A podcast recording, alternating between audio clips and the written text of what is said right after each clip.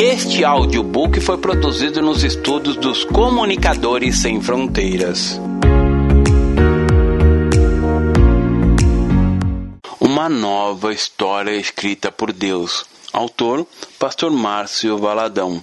Uma publicação da Igreja Batista Lagoinha, primeira edição, abril de 2012. Introdução. As mensagens apresentadas nesse livreto abordam temas diferentes, porém o que Deus pode nos falar por meio deles certamente nos trarão ensinamento para a vida. Seja qual for a sua situação, creio que você será edificado com essas mensagens, porque acima de tudo, elas contêm princípios de Deus e são eles que nos conduzem a uma vida feliz, que glorifica ao Pai e nos torna cristãos plenos.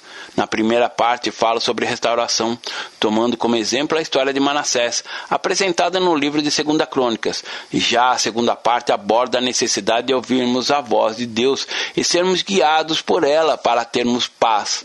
Então, que o Espírito Santo fale ao seu coração, querido ouvinte, levando por intermédio de tudo que está registrado nesse livro e fundamentado na palavra de Deus o entendimento da verdade. Boa audição. Vida marcada pelo recomeço. Palavra do Senhor que veio a Jeremias dizendo: Dispõe-te e desce à casa do oleiro, e lá ouvirás as minhas palavras Desci à casa do oleiro, eis que ele estava entregue a sua obra sobre as rodas, como o vaso que o oleiro fazia de barro. Se ele estragou na mão, tornou-se a fazer dele outro vaso, segundo bem lhe pareceu.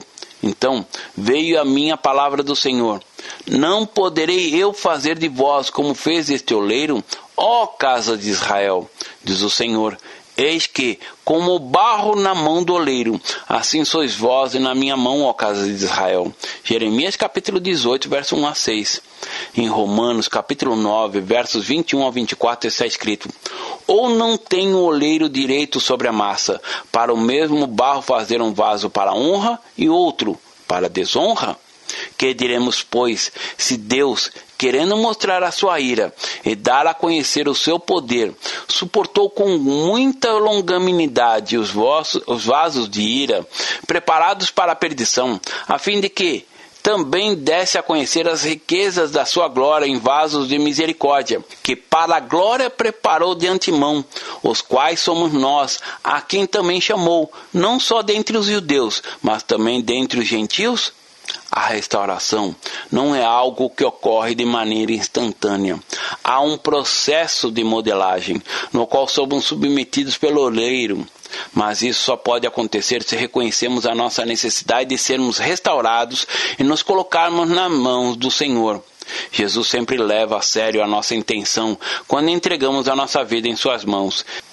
E se essa entrega for sempre absoluta, o resultado não se limitará apenas a reconstruir um aspecto de nossa vida, e sim toda a nossa existência será restaurada.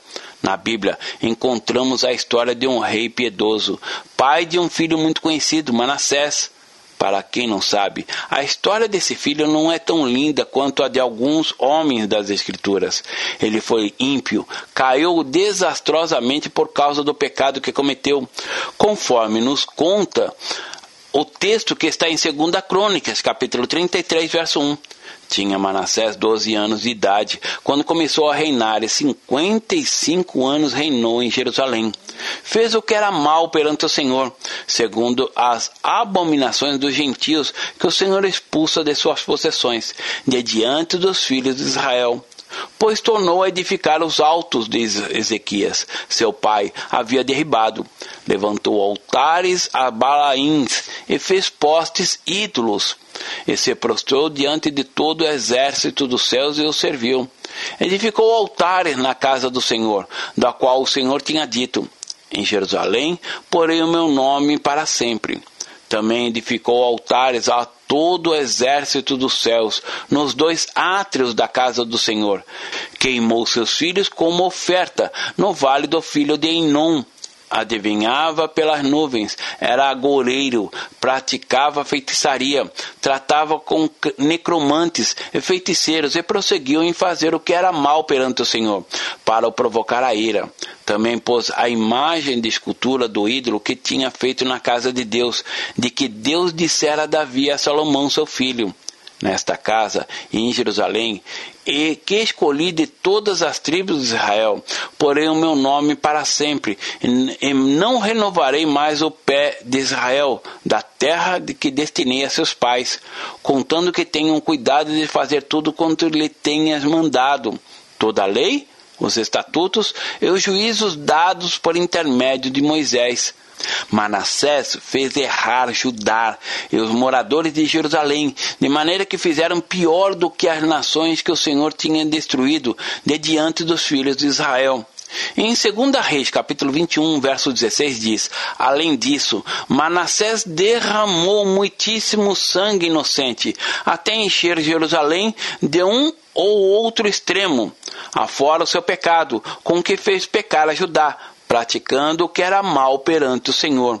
Em 2 Crônicas, capítulo 33, verso 10, está escrito: Falou o Senhor a Manassés e ao seu povo, porém não lhe deram ouvidos, pelo que o Senhor trouxe sobre ele os príncipes dos exércitos do rei da Síria, os quais prenderam Manassés com ganchos, amarrando-o com cadeias e o levaram à Babilônia. Ele, angustiado, suplicou deveras ao Senhor seu Deus, e muito se humilhou perante Deus de seus pais. Fez-lhe oração, e Deus se tornou favorável para com ele. Atendeu-lhe a súplica, e o fez voltar para Jerusalém, ao seu reino. Então reconheceu Manassés que o Senhor era Deus. Depois disso, edificou o muro de fora da cidade de Davi, ao ocidente de Gion, no vale e a entrada da porta do peixe, abrangendo o fel, e o levantou muito alto.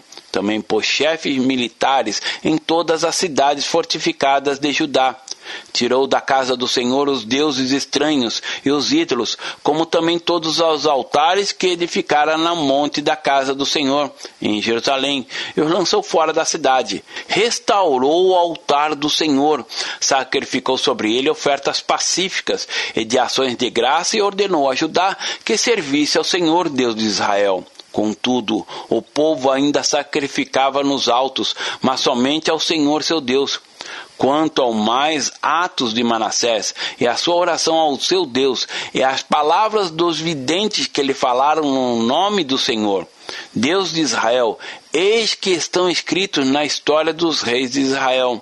A sua oração e como Deus se tornou favorável para com ele, todo o seu pecado, a sua transgressão, e os lugares onde edificou altos, e colocou postes ídolos e imagens de escultura, antes que se humilhasse. Eis que tudo está na história dos videntes. Assim, Manassés descansou com seus pais e foi sepultado na sua própria casa. E Amon, seu filho, reinou em seu lugar. Senhor, fale ao coração deste ouvinte precioso, que os ouvidos dele sejam abertos somente para ouvi-lo para conhecer mais do teu amor. Em nome de Jesus. Amém. A alegria da nova chance. Pode-se dizer que a história de Manassés se divide em duas partes. Podemos chamar a primeira de vaso quebrado e a segunda, restauração. Na primeira parte, Manassés foi um verdadeiro arsenal de pecados, de maldades. Vimos o texto bíblico, a afirmação de que ele foi mal não somente diante dos homens, mas principalmente perante o Senhor. Diante dos padrões dos homens, algo pode não ser mal, pode ser aceito pela sociedade, pode ser comum, mas quem determina o que é mal não são os homens, uma nação pode estabelecer uma lei pela qual o aborto é natural, o casamento de homossexuais é algo natural, mas o que conta não é o que os homens determinam, é que a palavra de Deus mostra. A conduta de Manassés foi um contraste em relação à dos seus pais. Ezequias, que foi um rei piedoso, temente ao Senhor. A descrição que temos do reinado e da vida de Manassés é muito dura, pois representou a expressão do mais vergonhoso paganismo. Endemoniado e perverso, provocou a ira de Deus e superou todos os limites da maldade. Manassés praticou todo tipo de ocultismo, satanismo, cometeu ritual até contra a vida dos próprios filhos. Sua desobediência explícita fez com que a paciência do Senhor se esgotasse, pois ninguém afronta a Deus. E diante de tudo que ele fez, ele poderia ter a chance de ser restaurado? Teria outra oportunidade?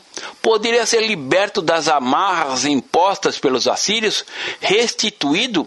Diz o texto que Manassés foi levado cativo para a Babilônia e jogado no fundo de um presídio, submetido a situações mais de humilhação. E é assim que acontece com todo aquele que desobedece a Deus, que não se submete a Ele, mas se entrega a uma vida de afronta ao Criador. O que mais me surpreende nas Escrituras é o milagre da restauração divina nós nunca vamos compreender o amor de Deus. Quando olhamos para a história de Manassés, podemos pensar que não haveria mais recuperação para ele. Mas este é o pensamento humano. Deus não pensa assim. Jamais. E quando chegamos à misericórdia, disse Deus, entendemos que Ele é o Senhor, é o autor da história. Faz e refaz o vaso quebrado, pois também é o oleiro. Momento pode ser o pior na vida de uma pessoa. Ela pode se encontrar afundada no lodo do pecado, mas Jesus Cristo estende a sua mão e oferece sua misericórdia, uma nova oportunidade. Não importa quão baixo uma pessoa tenha caído, não importa quão desgraçada tenha sido a vida de alguém. Se a pessoa estiver disposta a se colocar nas mãos do oleiro, ele a restaurará Deus pega o barro e o coloca novamente sobre a roda para restaurá-lo. Mas há necessidade de alguns passos que devemos considerar nesse processo de restauração. Uma atitude precisa ser tomada se quisermos experimentar, como Manassés experimentou, a alegria da nova chance. Todo aquele que deseja ser reerguido por Jesus precisa levantar e caminhar rumo a Jesus. E o primeiro passo nesse processo de reconstrução é a restauração do desejo e a disponibilidade de ouvir a voz de Deus. Apesar de Manassés conhecer a Deus, ele se recusou a ouvir o que o Senhor lhe dizia.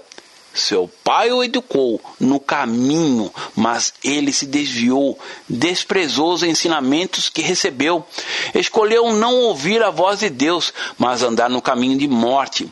Descobrir o momento em que se afastou da direção do Senhor é essencial. É importante que a pessoa consiga detectar a circunstância que a fez deixar de ouvir a voz do Pai para ouvir a própria voz. E essa verdade pode também ser constatada na história do profeta Eliseu, conhecido por ter feito um machado flutuar. Confira a parte do texto. Sucedeu que, enquanto um deles derribava um tronco, o machado caiu na água. Ele gritou e disse: Ah, meu senhor, porque era emprestado? Perguntou o homem de Deus: Onde caiu? Mostrou-lhe o lugar. Então Eliseu cortou um pau e lançou-o e fez flutuar o ferro e disse: Levanta-o. Estendeu ele a mão e o tomou. Segunda Reis, capítulo 6, versos 5 a 7. Note que o discípulo perguntou a Eliseu onde havia caído o machado, e não o motivo do machado ter caído. Onde caiu? Isso nos remete ao texto que está no livro de Apocalipse. Lembra, pois, de onde caístes, arrepende-te e volta às práticas das primeiras obras. Apocalipse capítulo 2, verso 5. O profeta tomou um madeiro, que é o símbolo da cruz, jogou exatamente no lugar onde havia um machado havia caído. E logo a ferramenta flutuou. Foi um milagre que somente Deus pode realizar. Fazer um ferro flutuar não é ação humana, jamais. Agora eu lhe pergunto: onde você caiu? Em outras palavras, o que afastou você de Deus em que momentos ou circunstâncias de sua vida você deixou de ouvir ou obedecer à voz do Senhor? Por favor, não responda dizendo que é impossível voltar a ter comunhão com o eterno Deus. Ter uma vida de santidade e obediência ao Senhor. Observe que o machado estava no fundo do rio. O peso e a velocidade das águas o impediam de flutuar, mas o madeiro, símbolo da cruz, o atraiu.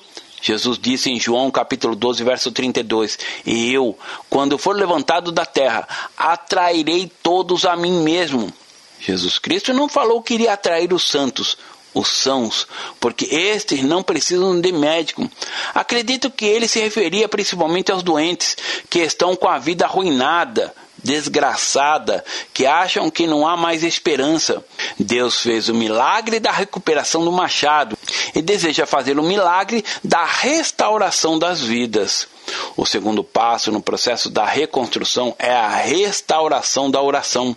Nos versos 12 e 13 do texto de 2 Crônicas, capítulo 33, lemos: Ele, Manassés, no fundo do cárcere, cheio de correntes, angustiado, suplicou deveras ao Senhor seu Deus, e muito se humilhou perante o Deus dos seus pais, fez-lhe oração. Ele deixou de lado a autossuficiência e orou a Deus. Manassés precisou se colocar nas mãos do oleiro ir novamente para a roda. A figura da roda pode remeter à mesmice, monotonia, ou fazer tudo novamente. Porém, não é bem assim. No livro de Juízes temos a narração sobre o que Sansão passou a ser, preso após ter sido traído por Dalila.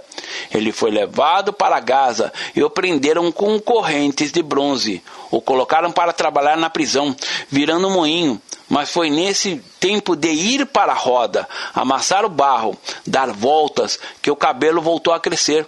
Veja Juízes capítulo 16.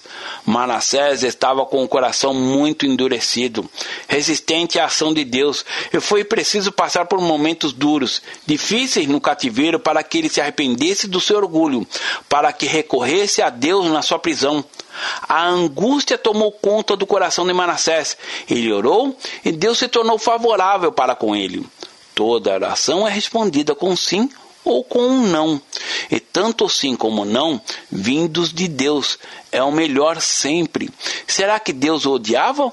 Não. Deus sempre o amou. A despeito de todas as afrontas, houve o amor do Senhor. Tanto que Deus atendeu-lhe a súplica e o fez voltar para Jerusalém, ao seu reino. Então, reconheceu Manassés que o Senhor era Deus. Segundo a Crônicas, capítulo 33, verso 13. Guarde esta verdade dentro do coração. Não importa qual seja a situação, se você verdadeiramente se humilhar diante dele, a graça e a misericórdia do Senhor restaurarão a sua vida. Manassés se humilhou. Está registrado na Bíblia que algumas pessoas, quando são repreendidas, endurecem a cerviz, parte superior da cabeça, compreendendo a nuca e o pescoço, e são quebrantadas, quebradas sem que haja cura. Os textos de 2 Reis, capítulo 17, verso 14, e Neemias, capítulo 9, verso 17, falam um pouco sobre isso. Muitos sabem dessa verdade, mas escolhem continuar afrontando ao Senhor. Entretanto, isso pode não durar para sempre e chegará o momento em que Deus dará um basta. A disposição de mudar. Junto ao reconhecimento da restauração, é necessário dispor de voltar de mudar, tal como fez o filho pródigo de Lucas capítulo 15, a partir do verso 11. Ele escolheu voltar, ficar junto do Pai, não decidir ser um visitante, mas sim permanecer em casa. Ninguém deve apenas olhar para as rachaduras que tem no vaso, deve essencialmente se concentrar na maravilhosa graça do Pai e saber que ele tem um projeto para a sua vida. O processo de reabilitação de Manassés não terminou com a ação da restauração divina, pois que ele foi restaurado por Deus, teve que restaurar a si mesmo. Muitas pessoas que experimentam a restauração em Deus creem que o processo termina quando a restauração ocorre. E quando isso acontece, o resultado não é nada bom, porque pouco tempo depois as pessoas se tornam piores do que eram é fundamental compreender que quando a ação da restauração de Deus sobre a nossa vida termina, começa a nossa parte. Vou chamar a nossa ação de restauração e a terceira parte de restauração do muro. No versículo 14 lemos: Depois disso, edificou um muro fora da cidade de Davi, ao ocidente de Gion, no vale, é a entrada da porta do peixe, abrangendo Ofel, e o levantou muito alto. Também pôs chefes militares em todas as cidades fortificadas de Judá. Tomemos este exemplo. Deus restaurou Manassés e os muros eles falam de proteção. Logo, não podem ter buracos. brechas não podem dar lugar ao diabo, conforme aprendemos na palavra. Efésios capítulo 4, verso 27. A palavra de Deus diz: "Não deis lugar ao diabo". Nós precisamos dessa muralha à nossa volta. Precisamos reconstruir os muros. Só Deus pode trazer perdão, mas nós precisamos reconstruir a nossa vida, fazer muros em volta, como Moisés fez bem altos no, no mundo espiritual. Precisamos ser cercados de irmãos que estejam orando por nós, pessoas às quais estaremos dando conta da nossa vida. Cada irmão deve estar em uma célula, pois nesses grupos há pessoas como líderes, por exemplo, que ora, intercede pela vida de cada integrante, mas é preciso que a pessoa reconstrua os muros. Isso vale para qualquer área da vida, e a sentimental é uma delas. Muitos casais experimentam dias maus no casamento, em que tudo parece estar desfalecendo. Mas, pela bondade e misericórdia de Deus, a reconciliação acontece. Contudo, esta não pode ser vista como o final, como se tudo estivesse resolvido. O cuidado com os muros é essencial, pois, do contrário, a reconciliação pode durar apenas um pouco tempo Manassés entendeu o quanto era importante cuidar dos muros após experimentar a intervenção miraculosa de Deus e restaurou o altar do Senhor. Sacrificou sobre ele ofertas pacíficas e de ações de graça e ordenou a Judá que servisse ao Senhor Deus de Israel. Versículo 16. Depois de reconstruir os muros, ele restaurou o altar. Não espere apenas que Deus dê a você a vontade de orar, a vontade de ler a Bíblia, a vontade de adorar, a vontade de congregar. Nós não nos movemos pelos desejos ou sensações. Ter comunhão com Deus não é uma questão apenas de desejo, mas começa com o exercício da nossa vontade, algo que temos que escolher. Precisamos querer. No Velho Testamento há um texto que diz que o fogo arderá continuamente no altar e não se apagará. Entretanto, o sacerdote tinha que levar a lenha. Por isso, Manassés retirou da casa do Senhor os deuses estranhos e os ídolos, como também todos os altares do monte e da casa do Senhor em Jerusalém. Os lançou fora da cidade, no lixo, e restaurou o altar do Senhor. Verso 16.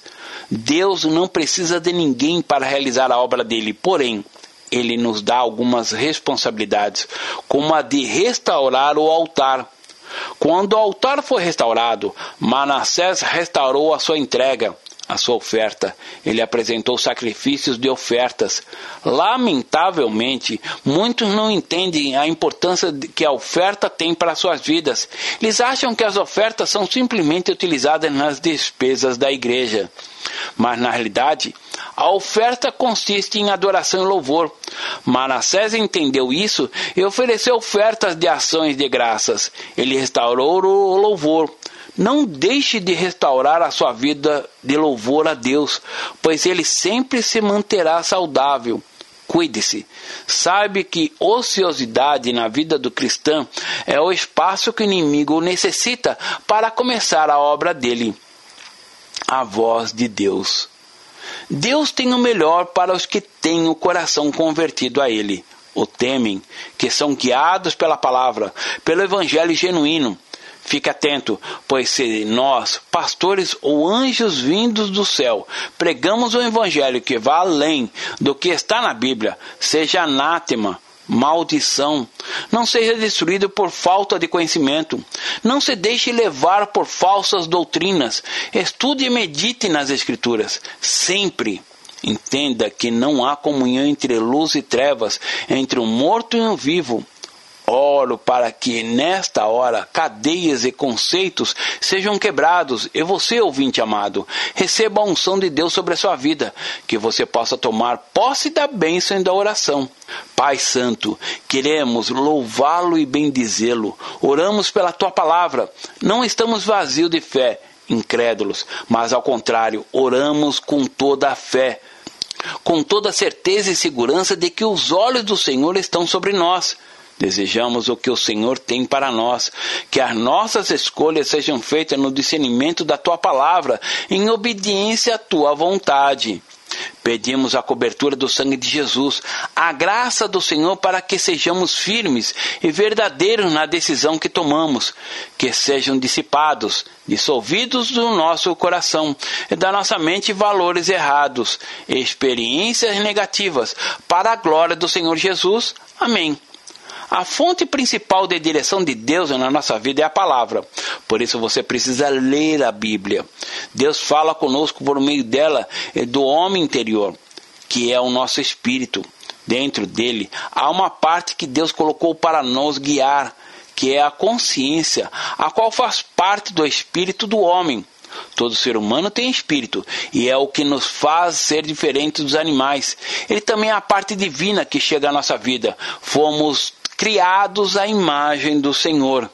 Existe dentro do homem um DNA espiritual que é a própria característica de Deus. Em Romanos capítulo 2, versos 14, 15 e 16 está escrito: Quando, pois, os gentios que não têm lei procedem por natureza, de conformidade com a lei, não tendo lei, servem ele de lei para si mesmos estes mostram a norma da lei gravada no seu coração, testemunhando-lhes também a consciência e os seus pensamentos, mutuamente acusando-se ou defendendo-se, no dia em que Deus, por meio de Cristo Jesus, julgar os segredos dos homens, de conformidade com o meu Evangelho.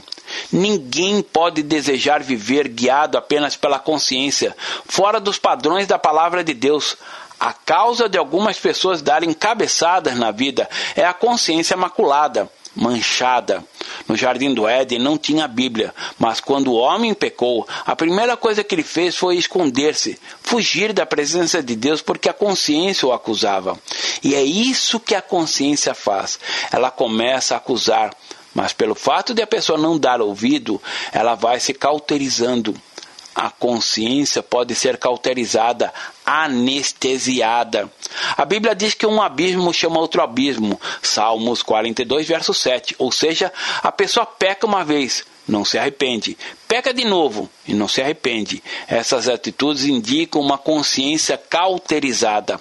Aquele que escolhe viver segundo o Evangelho de Jesus Cristo tem a consciência restaurada e passa a ter uma sensibilidade apurada pelo fato de estar sendo guiado pelo Senhor por meio das Escrituras e pela voz de Deus falando ao interior dele. Deus pode nos falar por meio das autoridades que Ele coloca sobre nossa vida. Por isso enfatizamos que todos devem participar de um grupo de crescimento, uma célula em que há um líder para acompanhá-lo. A Bíblia diz de forma muito clara que na multidão dos conselhos você é guiado e tem paz. Quando você é pressionado a tomar uma decisão imediata, é preciso dar uma resposta no dia posterior, pois se não fizer, irá perder a oportunidade. Deixe para lá. Não seja guiado por pressão, porque sua decisão será precipitada.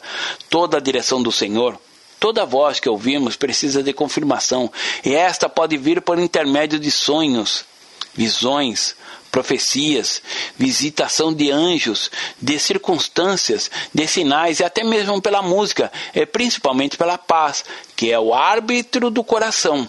Tudo que é feito ou estar para fazer mas não traz paz, não é da vontade de Deus, seja o que for, uma compra, viagem, passeio, uma decisão qualquer, busque primeiramente ouvir a Deus. Seja a paz de Cristo o árbitro em vosso coração, a qual também foste chamados em um só corpo, e sede agradecidos. Colossenses capítulo 3, verso 15.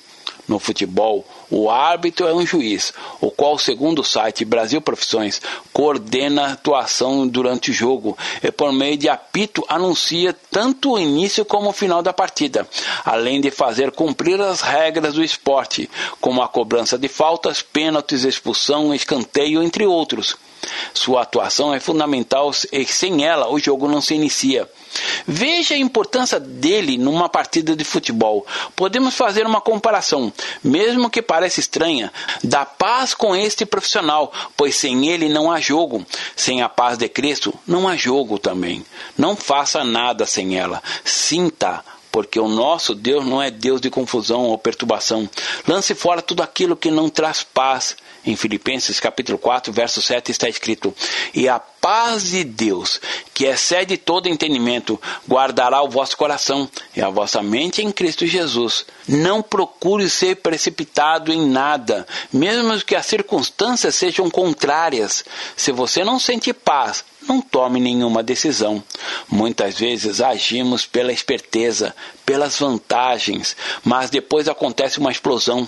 O preço pago é alto demais. No livro de João, capítulo 14, verso 27, está registrado: Deixo-vos a paz, a minha paz vos dou, não vou lá dou como o mundo dá. Não se turbe o vosso coração, nem se atemorize. Não sei se você conhece a história de um cristão que tirou da dor um cântico de louvor ao Senhor. Ele vivenciou um sofrimento inimaginável. Somente ele e Deus sabe a dimensão do que se passou. Mas esse nosso amado irmão tinha a paz de Cristo, que excede verdadeiramente todo entendimento paz que acontece mesmo diante do sofrimento e que não sei como explicá-la. Aliás, não há muita explicação. Pois bem, esse homem planejava viajar com a esposa e as filhas para a Europa, mas devido aos compromissos de negócios, ele precisou permanecer em Chicago, mas enviou a esposa e as filhas, conforme estava programado. Depois iria encontrá-las. Porém, poucos dias após o embarque, o navio em que estavam naufragou e as filhas morreram. Sua esposa sobreviveu. Ele enviou um telegrama que dizia: salva, porém só. Você consegue imaginar o que ele passou? A dor que sentiu? Será que diria ao menos uma frase da canção que ele compôs? Entretanto, em meio a todo o sofrimento, ele estava sustentado por Deus. Teve a certeza que o dono da vida estava no seu lado. Então pôde cantar que em Jesus encontrou a força e paz. Se paz a mais doce me deres gozar, se dor a mais forte sofrer, Ó, oh, seja o que for, tu me fazes saber que feliz com Jesus hei de estar, embora me assalte o cruel Satanás e ataque com vis tentações. Ó, oh, sim, certo estou, mesmo em tais provações, em Jesus acharei força e paz. Sou feliz com Jesus, Sou feliz com Jesus, meu Senhor. Jesus, meu Senhor, ao morrer sobre a cruz, livrou-me da culpa e do mal. Salvou-me Jesus, ó, mercê sem igual. Sou feliz hoje vivo na luz. A vida é o anseio do meu Salvador. Em breve virá me buscar. E, e então, lá no céu, vou para sempre morar, com remidos na luz do Senhor.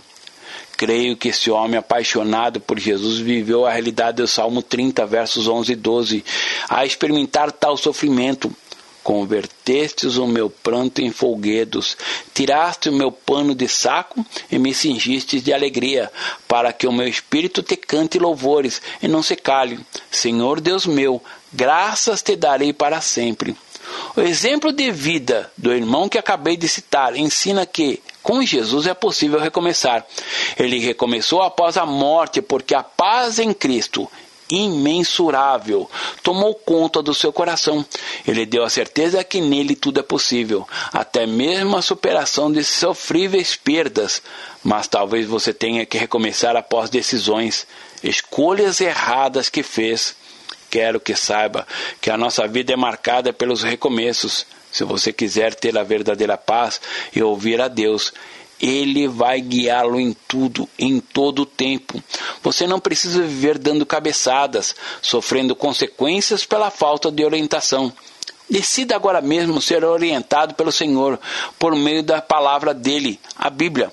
Arrependa-se pelas vezes que caminhou segundo a orientação do mundo, de acordo com a sua opinião ou dos seus amigos e parentes que não têm Jesus Cristo como Senhor e Salvador de suas vidas.